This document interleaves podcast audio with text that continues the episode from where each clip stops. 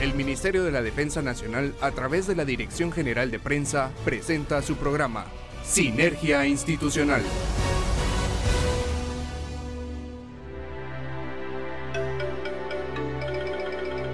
Muy buenas noches queridos amigos Radio Escucha, Sinergia Institucional Radio les da la más cordial bienvenida. Hoy 6 de febrero, primer programa del mes, traemos un programa preparado especialmente para todos ustedes. En esta media hora le acompaña Marisol Ruiz y mi subteniente Steve Telles. ¿Cómo se encuentra mi subteniente? Muy buenas noches Marisol, buenas noches queridos Radio Escuchas de Sinergia Institucional, pues me encuentro feliz de poder estar con ustedes y darles a conocer información importante acerca del ejército de Guatemala. A todo el equipo de Sinergia Institucional envío un gran saludo. Es un verdadero gusto poder compartir micrófonos con usted, Marisol, y espero que esta semana sea de lo mejor para todos ustedes. Gracias a ustedes, amigos Radio Escuchas, por darse cita nuevamente, como cada martes en el 107.3 FM de TGW, La Voz de Guatemala. Es para nosotros un gusto acompañarlos y presentar parte de las actividades que el Ejército de Guatemala realiza en beneficio de la población guatemalteca en los cuatro puntos cardinales del país, las 24 horas del día y en este año los 366 días del año. Así es, y agradecemos la fiel sintonía de todos los elementos que conforman la familia militar y que nos siguen a través de nuestras redes sociales en Facebook, X, Instagram, YouTube y TikTok. Recuerde que nos encuentra como arroba ejército-gt oficial. Y también por favor salúdanos al 3697-7800. Iniciamos esta emisión con el mejor de los ánimos. Sean todos ustedes bienvenidos. Bienvenidos. A continuación en su programa Sinergia Institucional, La Portada.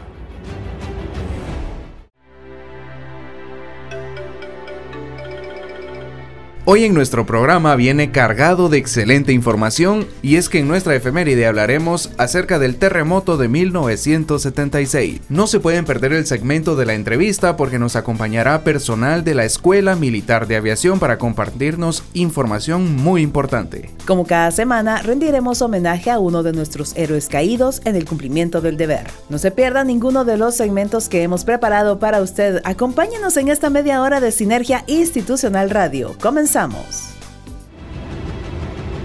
Conozca más de nuestra historia en nuestra efeméride.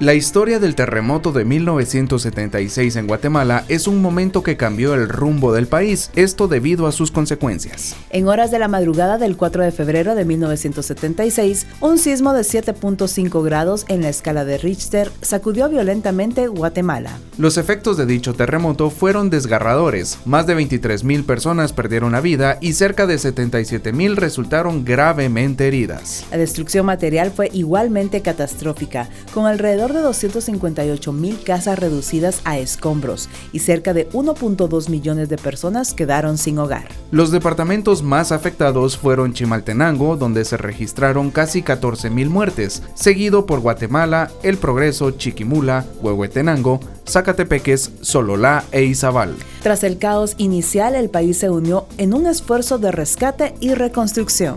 El gobierno, liderado por el presidente de la República, el general Shell Eugenio Lauguerot García, comenzó el proceso de reconstrucción con el apoyo de otras naciones como Estados Unidos, el Reino Unido y países de Centroamérica. Sin embargo, la magnitud de la tragedia requería más que esfuerzos individuales, lo que llevó al establecimiento de la ley de la Coordinadora para la Reducción de Desastres de Origen Natural o provocado en 1996, destinada a prevenir y mitigar futuros desastres. El terremoto de 1976 no solo dejó cicatrices físicas, sino que también desencadenó una conciencia nacional sobre la importancia de la preparación para desastres. El Instituto Nacional de Sismología, Vulcanología, Meteorología e Hidrología, INSIBUMEN, se estableció a raíz del terremoto, esto para registrar toda la actividad microsísmica del territorio nacional. A través del dolor y la reconstrucción, Guatemala emergió más fuerte y mejor preparada para enfrentar futuros los desafíos sísmicos, manteniendo viva la memoria de aquellos que perdieron sus vidas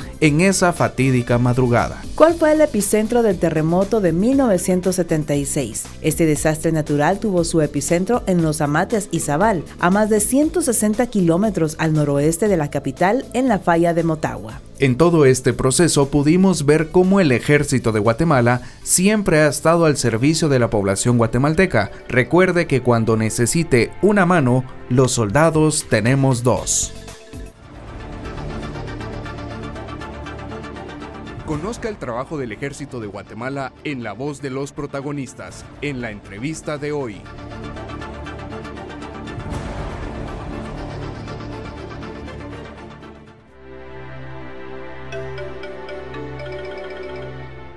Es un gusto estar en, otra vez en Sinergia Institucional Radio.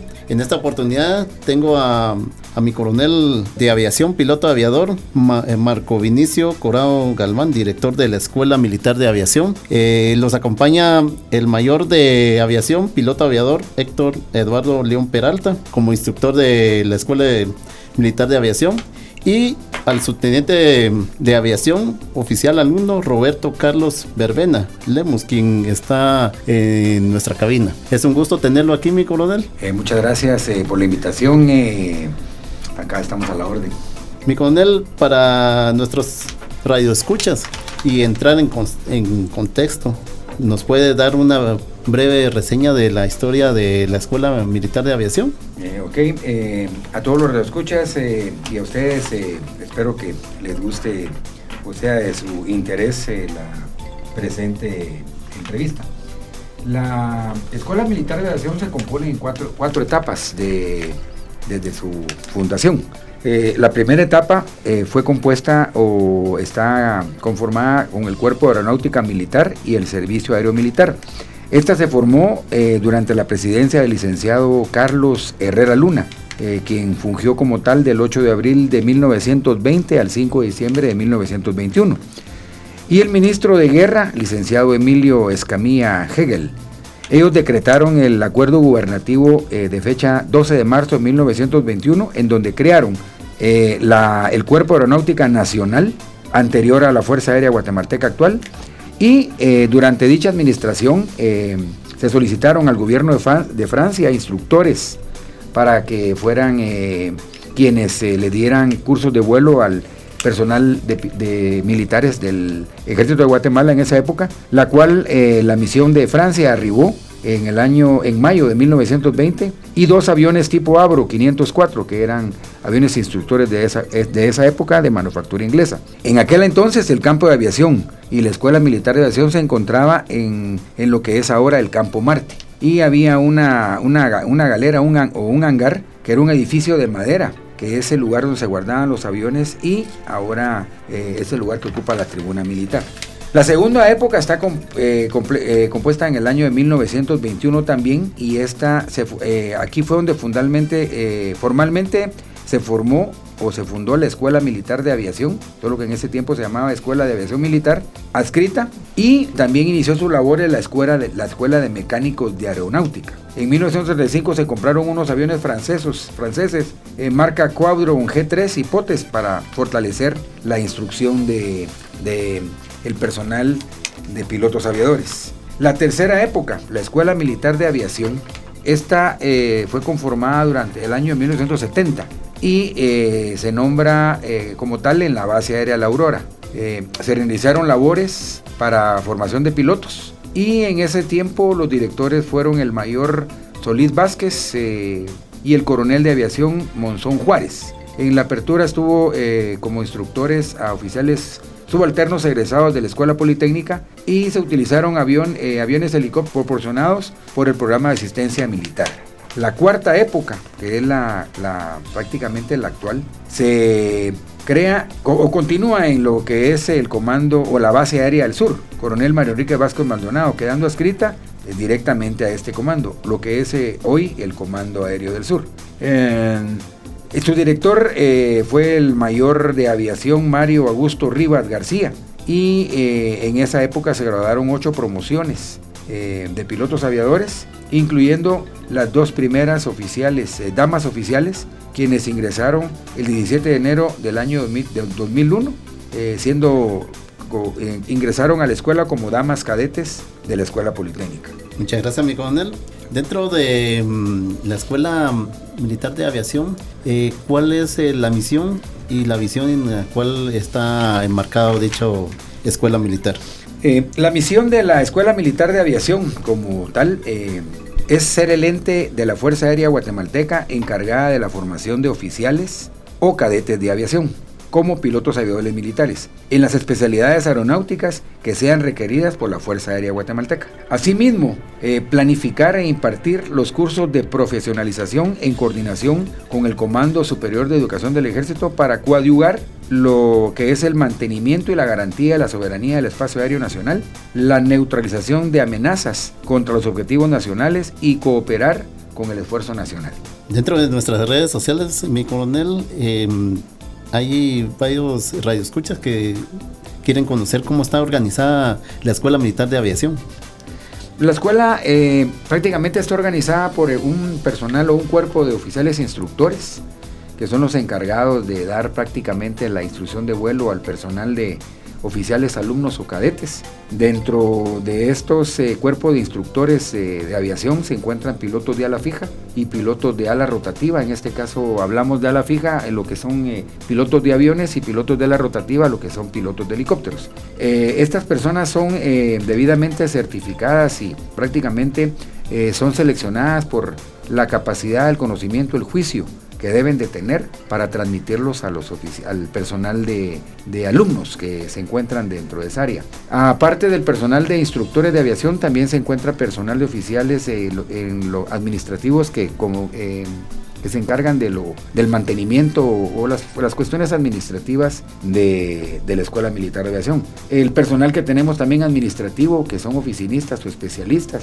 que son los encargados de darle trámite a cualquier requerimiento escrito o transmitir cualquier orden que el director eh, transmita hacia su personal para que se cumplan. Tenemos también un grupo de técnicos de aviación o mecánicos de aviación que son los encargados de darle todas las fases de mantenimiento a lo que son las aeronaves eh, que tiene la Escuela Militar de Aviación. Muchas gracias, mi coronel. Ya entrando en materia de la Escuela Militar de Aviación, eh, tengo aquí en cabina al mayor eh, León, en la cual él desempeña como instructor. ¿Qué me puede decir cuál es el desafío que dentro de los alumnos enfrenta al momento de ser eh, alumnos de, de las clases, tanto académicas como prácticas? El desafío que llevan los alumnos es demasiado exigente comparado con otras academias y lo más notable es porque ellos van a tener la, habilidad y la capacidad de andar en una aeronave de un valor adquisitivo bastante elevado y lo más importante que van a transportar eh, vidas y eh, siendo la aviación el medio de transporte más seguro del mundo no nos podemos dar la oportunidad de que ellos pues por un error de ellos, pues eh, fallezcan otras personas o perdamos un material volante que es altamente valorado. Para ello, ellos llevan una exigencia académica en su primera fase bastante alta, donde muchas pruebas son valoradas con 100 puntos o 0. Un 99 significa que ellos pierden en el, en el punto de que si un error puede conllevar a la, a la muerte de los pasajeros o de lo, que, lo que llevan ellos en las aeronaves. Por eso la exigencia es muy alta y, les exige a ellos eh, mucho estrés, habilidad eh, intelectual y habilidad manual, que lo que es la habilidad práctica para lo que es el vuelo. Para ello la escuela les da herramientas como el simulador de vuelo, que vamos a hablar más adelante, que pues les facilita esa parte y otras técnicas que ellos van a ir puliendo y porque la naturaleza del humano no es volar. Entonces tienen que luchar contra eso y la práctica es cara. Entonces, por eso es de que ellos se les exige de que cada hora de vuelo es, es sumamente cotizada y va evaluada de lo más mínimo que podamos ver hasta lo más exigente para que ellos tengan la eh, aprovechar esa hora de vuelo que para el Estado que les da a ellos la beca, pues sea aprovechada al máximo.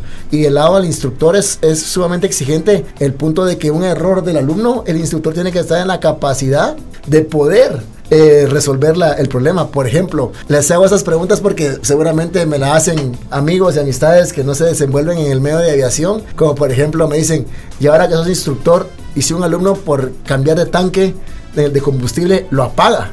Entonces, si el, amor si el avión se apaga de arriba por un error del alumno, ¿qué hace el instructor o qué hace? Entonces hay varias bromas al respecto, pero lo que debe hacer el instructor es resolver el problema, manteniendo siempre la calma y transmitiéndosela a su tripulación, en este caso el alumno, y a sus pasajeros. Y de esa manera, pues, lograr que el, avión vuelva a vuelo nuevamente ¿verdad? Si es por un error del alumno. Identificar lo que es lo más difícil al principio, a pesar de ver que la hélice dejó de girar. es un problema, Es un problema. Entonces, con eso, eh, lograr llevar a, tierra nuevamente la aeronave, que la aeronave quede en disponibilidad con la tripulación de efectuar otro despegue, otro aterrizaje de forma inmediata. Esa es la forma de calificar si la aeronave está bien o mal. Entonces, esas son las, las capacidades que debe tener el instructor, tanto como el alumno. Pero el alumno sufre mucho estrés porque es una habilidad nueva, una habilidad que no puede probar antes, antes de entrar. Es un sueño que la mayoría tenemos desde pequeños, poder volar una aeronave poderla llevar a donde nos a nos ojos la ven y poder ver la tierra desde otra perspectiva. Entonces esas, esas exigencias son, se paga caro, con esfuerzo, con estudio, con mucha práctica y tienen que sacrificar ciertas cosas, pero la recompensa al final es alta. Entonces la exigencia para ellos se eleva en el tema académico, en el tema intelectual, en el tema de habilidad. Para ellos les lleva pues sudor, incluso lágrimas. Hemos tenido alumnos que han sufrido punto de derrame por el nivel de estrés. Tienen que aprender habilidades ellos como el manejo del estrés, que parecerá sencillo y que a pesar de ser militares, pues ya pueden, tienen que tener ese dominio. Pero la tolerancia en la escuela militar de aviación es más alta en el estrés. Entonces ellos aprenden a tolerar más el estrés para poder llevar ese día y poder llegar al sueño de todo piloto alumno, que es portar el overol crema, como es el pantalón crema en la escuela politécnica, ¿me entiende con él? De el último día, el día de la graduación, solo se usa ese día. Entonces ellos andan ahora con overol naranja, que es símbolo de que son pilotos alumnos. Están en su prueba de alumnos. Están en su fase de alumnos que están de un año a dos años dependiendo la, la disponibilidad de aeronaves. Entonces eso es, eso es la, la, la, exigencia que tienen ellos. Es fuerte, pero el premio lo vale.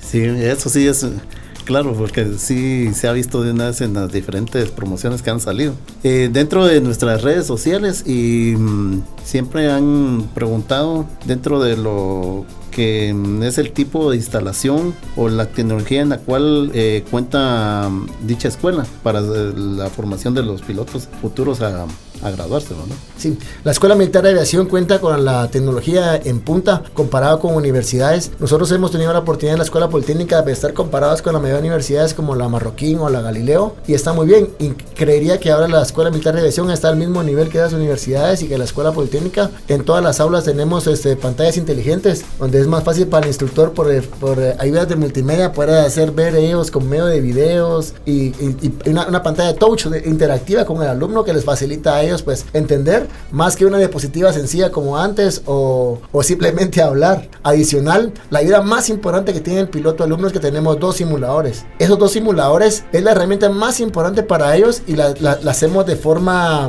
cuantificada para ellos porque no es para que sea justo las horas que le dan de simular a un alumno comparadas con otro, para que no tenga ventajas entre ellos. Entonces este, se, se cuantifica y se, se, nombra como en la orden de vuelos como un, como un vuelo real, pero es vuelo simulado, para que ellos tengan en práctica antes de ir al vuelo real, poder hacer ese mismo vuelo en la misma aeronave, solo que simulada.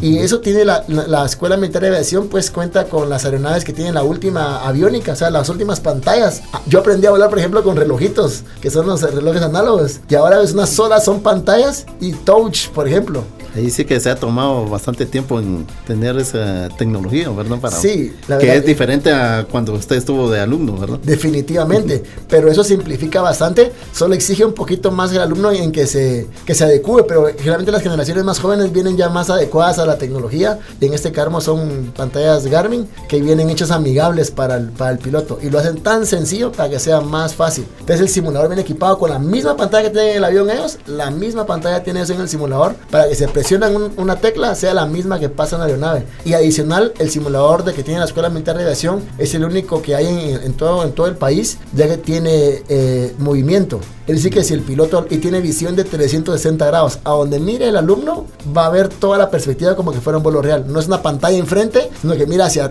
tiene pantalla hacia arriba, hacia abajo, hacia los lados. El día que nos van a visitar van a tener la oportunidad de conocer esa, todas, todas las capacidades que tiene nuestro simulador. Y, y el simulador se mueve. Si usted hace un, viraje hacia la izquierda, pues se mueve todo, inclusive las, las, la vista, como que estuviera haciendo. Y el terreno está orientado y, y proyectado a esa simulación.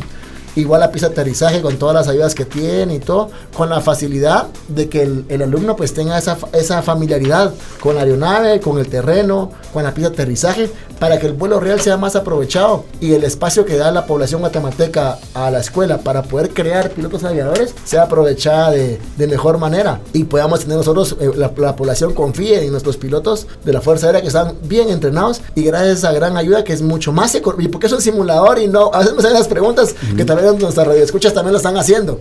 ¿Por qué usan simulador en vez de vuelo real? Y la pregunta es que es sumamente barato comparado con una hora de vuelo real. Por ejemplo, ahora el simulador está alrededor de 60 dólares y el vuelo real de ellos está a promedio de 200 dólares. Entonces un 75% de ahorro en ese caso. Y, Pero, y aparte de también que ahí se miran todos los errores y usted como instructor va a corregir y le va a dar eh, los mejores cursos de acciones para poder Así es, eh, desempeñar. Y podemos hacer unas prácticas, nosotros le llamamos de emergencia, donde podemos ver qué pasaría, las preguntas que no se pueden hacer en vuelo real, como la que hablábamos antes de que qué pasa si uno me apaga el motor. Entonces el simulador está orientado a que todo lo que pase está, tiene que pasar como pasa el sistema en el avión. Entonces, si apaga el motor, cuál es el procedimiento para recenderlo o el procedimiento para aterrizar y por qué pasaría cada una. Entonces, se pueden practicar ambas ejercicios en el vuelo simulado que no se podría practicar de igual manera en el vuelo real por el riesgo que conlleva el vuelo real. En cambio, en el vuelo simulado, esa práctica pues no lleva ni un riesgo porque lo más que puede pasar es que se reinicie el simulador por haber, este, haberse, eh, haberse fallecido, valga la redundancia, en el simulador. Como decía un mi antiguo, es mejor planchar o eh, hacer los errores, como decimos vulgarmente en, lo militar, que es mejor eh, efectuar los errores, hay alguna corrección y todo, y posteriormente ya se puede realizar como debe ser, ¿verdad? Exactamente así es, Nico. Y el alumno cuando se lo hacemos ya en vuelo real, ya el instructor y el alumno como tal ya lo han practicado en el simulado. Entonces, por ejemplo, en Estados Unidos, en otros países desarrollados, tienen el simulador específicamente para eso. Y adicional al, movimiento que tiene, por ejemplo, el simulador, hay simuladores en Estados Unidos de, para practicar emergencias que hasta le tiran el olor a humo y el humo real en la cara para hacerlo más real. O sea, cada vez nos vamos involucrando a que la simulación va más apegada a la realidad para que nuestros pilotos estén bien entrenados, que es la misión de la escuela, entrenar a nuestros pilotos aviadores y que la población pues, sepa que están bien entrenados para poderles servir a ellos, que es nuestra función, servir a la población guatemalteca. Muchas gracias, eh, mi mayor León. Y haga como no lo mismo ser el instructor a como está el alumno. En esta oportunidad tengo al subteniente que está como oficial alumno, el subteniente Verbena Lemus. ¿Qué nos puede comentar usted como experiencia dentro como oficial alumno? Como no es lo mismo ser eh, eh, como cadete a estar como oficial alumno dentro de la Escuela Militar de Aviación y, y cómo lo motivó a que usted agarrara dicha arma. Bueno, mi coronel, eh, pues desde pequeño tuve el sueño de poder pilotear un avión. Creo que la mayoría de personas en algún momento de su vida, al ver las aeronaves de la Fuerza Aérea Guatemalteca sobrevolando en el Palacio Nacional, han tenido ese, ese deseo de poder volar. Y pues yo seguí mi sueño y eso me llevó a la Escuela Politécnica para graduarme como oficial del ejército. Y posteriormente a eso, pues pude seguir mi sueño de ser piloto aviador militar y es aquí donde ingreso a, la Escuela Militar de Aviación. Ahí pues he encontrado muchos desafíos, pero estos me ayudarán en algún momento para formarme como un buen piloto. Y al poder terminar esta fase de estudio básico que, que, tuve de aviación, también tuve la oportunidad de tener mi primer vuelo. A este le llamamos Dollar Ride. Eh, este vuelo es, es, va uno con un instructor entonces él nos ayuda para poder familiarizarnos con todos los instrumentos que tiene la aeronave y hasta un punto poder eh, controlar la, aeronave, ver cuál es el funcionamiento, a dónde lo, puede llevar uno, ¿verdad? Y es una experiencia única, la verdad. Realmente eh, sí, que es algo muy interesante. Sí. Pero sí, eh, creo yo que hay un tiempo en el cual tiene uno estipulado donde ya empieza a manejar ya por sí solo, ¿verdad? dentro de eso, me imagino. Sí, es importante que, como instructores, y ahora que me desempeño como jefe de los instructores, es importante hacerle ver a los instructores cuando se les da el curso de instructor de que prácticamente ya no van a volar. El que tiene que volar todo el tiempo es el alumno desde un inicio, porque la única forma de aprender pues es haciendo, porque el pilotaje es una habilidad práctica y la única forma que puede lograr es, esa, es mediante la práctica. Entonces el instructor solo le da una pequeña demostración al principio si lo valoramos en tiempo 5 minutos y nosotros 55 de la hora de vuelo, por ejemplo, los hace el, alumno. para que el alumno se empiece a sentir y a valorar. Y el, instructor solo tiene la mano, en, se llama cabría el timón. Tiene la mano ahí, entonces estás listo solo por si no hace lo correcto y lo, va corrigiendo, pero nunca pasa más tiempo el instructor volando que el alumno. El alumno tiene que ir encontrando la habilidad mediante la práctica. Esa es la, la intención del instructor. Después en ese, en ese Dollar Ride se les da a ellos una pequeña opción porque es un vuelo motivacional para que ellos sepan qué es volar y qué es lo que les espera para empezar la instrucción porque como cualquier habilidad al principio cuesta y no se llega a disfrutar hasta que la domina. Entonces, ese proceso es lo difícil. Entonces, ese Dollar Ride sirve para motivarlos a ellos, ¿verdad? De lo que es, lo que es volar. Pero tienen que pasar un proceso duro de entrenamiento también en, en, en vuelo. Entonces, eso es, la, es como para motivar, es la motivación y la dirección para que, se, para que puedan continuar el camino para llegar a ese día del overall crema. Quiero ampliar, quiero ampliar aquí, digamos, con lo que mencionó usted, con, digamos, la pregunta del oficial cuando debe volar por, por primera vez solo o cuando debe volar solo. Eh, en la fase de entrenamiento hay un prevuelo o una prefase, se puede decir, en la cual el instructor le enseña eh, lo básico de cómo despegar y aterrizar el avión. Hay un promedio, un porcentaje en horas en la cual el oficial alumno, pues de acuerdo a la, a la capacidad, a la habilidad que tenga, lógicamente, como dijo el mayor León Peralta, haya ganado sus exámenes académicos de emergencias y limitaciones con 100 puntos, como él, mencionaba, y repito, no hay un 99, no hay, un 98. La aviación no permite errores. Eh, el estar en un avión no permite errores. Eh, entonces, por eso es la calificación de 100 puntos. Y de acuerdo a que cuando el alumno, eh, como le decía, sus notas académicas las ganó con 100, ya empieza la fase de vuelo. Entonces varía la cantidad de horas, el alumno puede estar soleando a las 15 horas. eso implica de que el instructor viene y ya le dio una fase general básica de cómo despegar y aterrizar. Entonces eh, el instructor está ya eh, seguro y conforme y consciente de que lo, le enseñó eh, lo necesario. Entonces él se baja del avión y lo deja él solo al mando del avión a que él haga, en este caso son tres patrones de tráfico en la pista, si es tanto de ala fija como de ala rotativa y prácticamente pues eh, eso ya es la primera actividad del oficial en donde se gana su media ala eh, como, como, eh, como oficial que ha realizado su, su primer vuelo solo. Posteriormente a, eso, entonces el instructor vuelve a seguir en, en entrenamiento porque hay diferentes fases en lo que es el entrenamiento, desde, digamos, lo primario, está la navegación, el vuelo por instrumentos, vuelo formación, vuelo nocturno, entonces cada una de esas fases va teniendo también un solo y cada una de esas fases también tiene un eh, máximo de horas. Si el oficial no alcanza a desarrollar su, a demostrar y desarrollar su capacidad en el vuelo, pues prácticamente entonces eh, no hace el solo. Entonces puede llegar a una fase en donde llega un chequeo de progreso, un chequeo de eliminación, en donde prácticamente eh, no, ya no se gradúa como piloto aviador. Muy interesante, mi coronel. Y como habíamos eh, dicho anteriormente, es mejor eh, que todos los errores los realicen dentro de las aulas. Ya posteriormente no evitar esos eh, posibles accidentes, ¿verdad?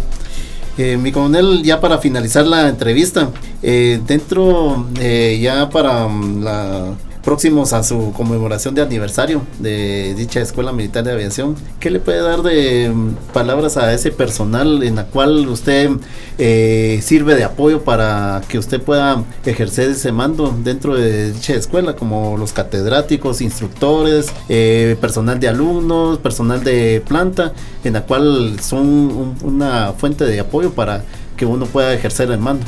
Eh, ok, en lo personal, pues Estamos arribando, gracias a Dios, a un aniversario más de la escuela. Eh, tenemos un gran compromiso todos en la escuela, entonces lo único que podría decirle yo al personal que tengo bajo, mi mando es felicitarlos por el apoyo que le han dado a, a la escuela.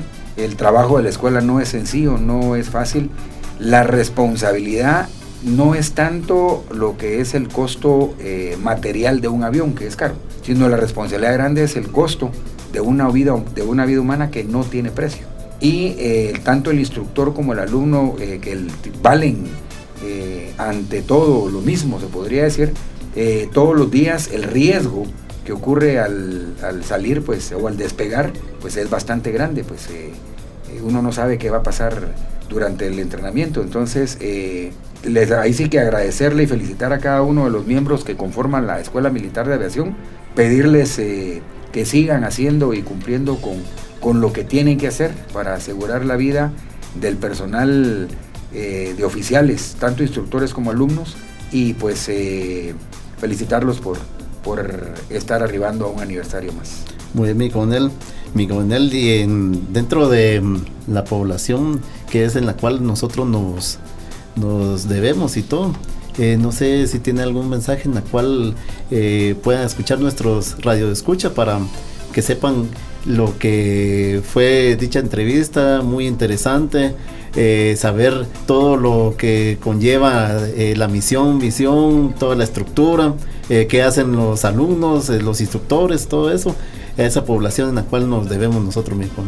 Ok, en este caso, a los radioescuchas, que gracias, gracias por eh, dedicarnos parte de su tiempo en escuchar esta entrevista, yo quisiera decirle más que todo a los jóvenes que tienen la, la intención, el deseo, el sueño de ser pilotos, en este caso ser pilotos aviadores militar, militares.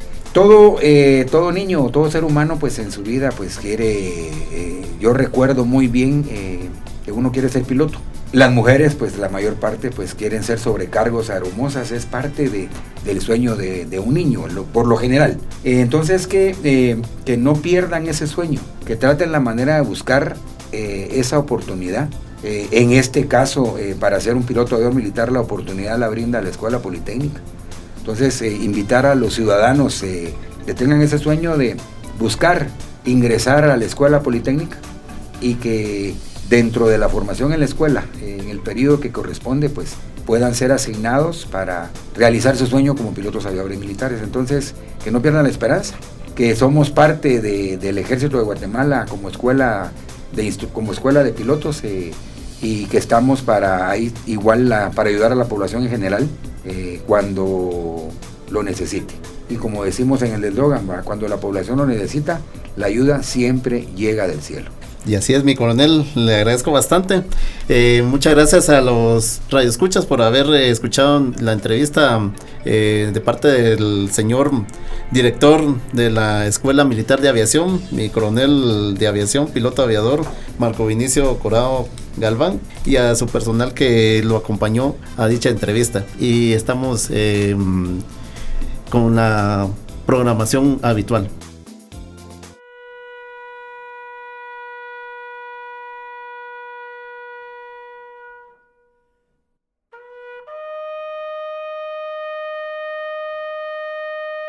Sinergia Institucional rinde un homenaje póstumo a la memoria de nuestros héroes. Hoy 6 de febrero rendimos homenaje al subteniente de infantería Walter Leonel Hernández García, quien falleció en la aldea palestina La Libertad Petén el 18 de enero de 1988. A cada uno de los héroes caídos en el cumplimiento del deber lo recordamos por su entrega y sacrificio al defender con honor a Guatemala. Y el subteniente de infantería Walter Leonel Hernández García murió por el ideal de una patria libre.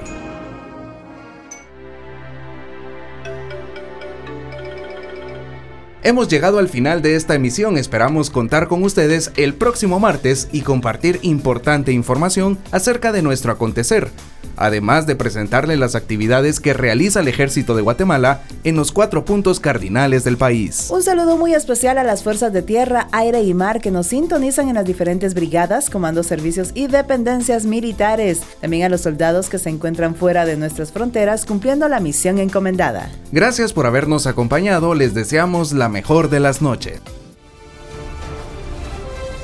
El Ministerio de la Defensa Nacional, a través de la Dirección General de Prensa, presentó Sinergia Institucional. Hasta nuestra próxima audición.